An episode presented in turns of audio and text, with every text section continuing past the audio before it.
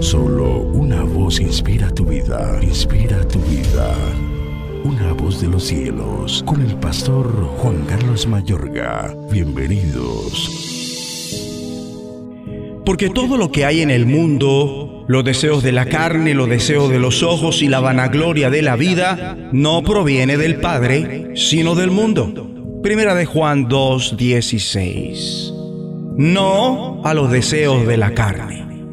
Aquí el apóstol Juan enseña lo que tal vez sea la explicación más reflexiva que hay en toda la Biblia del sistema del mundo, tan detestado por Dios y tan en conflicto con el creyente. El apóstol indica, porque todo lo que hay en el mundo, los deseos de la carne, los deseos de los ojos y la vanagloria de la vida, no proviene del Padre, sino del mundo. Esto nos regresa al versículo 15, donde Juan ordena que no amemos las cosas que están en el mundo y nos hace una enseñanza de esas cosas, de todo lo que el mundo nos presenta, iniciando por los deseos de la carne.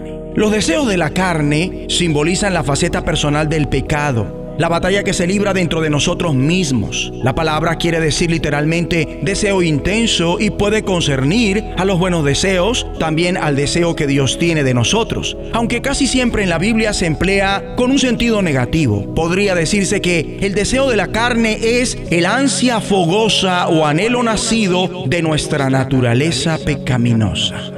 Lo único que hay en realidad en el mundo, según lo describe el apóstol Juan, es esclavitud a los deseos de la carne. Pese a que a menudo el mundo elogia de labios la normatividad moral alta, carece de poder para vivir según ella. Casi todo el mundo la viola por doquier y a cada momento. Generalmente, si el pensamiento no teísta de la realidad es la correcta, es decir, de lo que no creen en un Dios como ser superior, creador del mundo, entonces no puede haber absolutos morales y cada persona es en verdad libre de darse gusto a sí mismo. Esto es lo que nos gritan diariamente los medios de comunicación en buena parte de las naciones.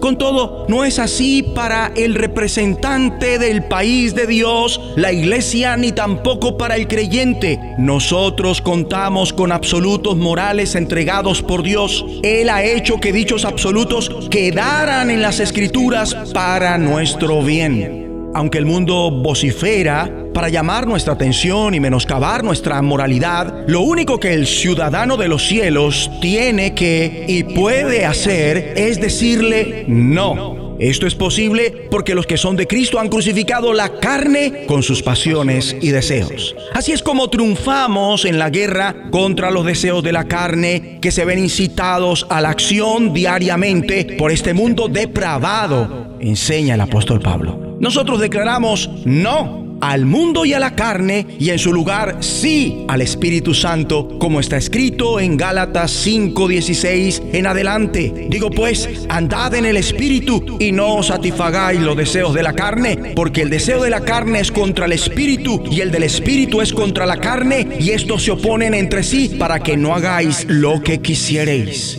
Un hijo e hija de Dios es alguien que por ser de Cristo ha proclamado muerta obligatoriamente la vida en la carne en cuanto a las pasiones y deseos de ella, ya que a través de la crucifixión de Cristo Dios ha terminado con la persona que se era en otro tiempo. Ahora como nueva criatura se ha hecho una declaración en cuanto a la muerte de la carne. En otras palabras, Dios mismo ha realizado ya la muerte del viejo yo, la vieja personalidad, al unirse con Cristo en su muerte. Esto es algo que el apóstol Pablo ratifica tanto en Romanos 6 como en Gálatas 2.20. Ahora, como nueva persona en Cristo, se puede decir no a los deseos de la carne. Somos capaces de crucificar la carne con sus pasiones y deseos. Igualmente, por este motivo, el Hijo y la hija de Dios pueden ganar la lucha contra los deseos del mundo. Ciertamente se le asegura la victoria sobre dichos deseos porque él o ella le ha sido crucificado al mundo y el mundo a él o ella y porque es nacido de Dios.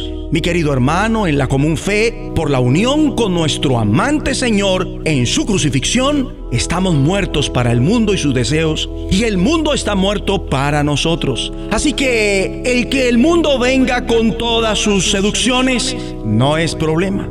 ¿Qué podría hacernos a nosotros que ya hemos muerto? Juntos vamos a orar. Abba Padre, por cuanto en Cristo hemos crucificado nuestra carne con sus pasiones y deseos, con tu ayuda podemos decirle ahora y siempre no al mundo y a la carne y en su lugar sí al Espíritu Santo. En el nombre de Jesucristo. La voz de los cielos, escúchanos, será de bendición para tu vida. bendición para tu vida.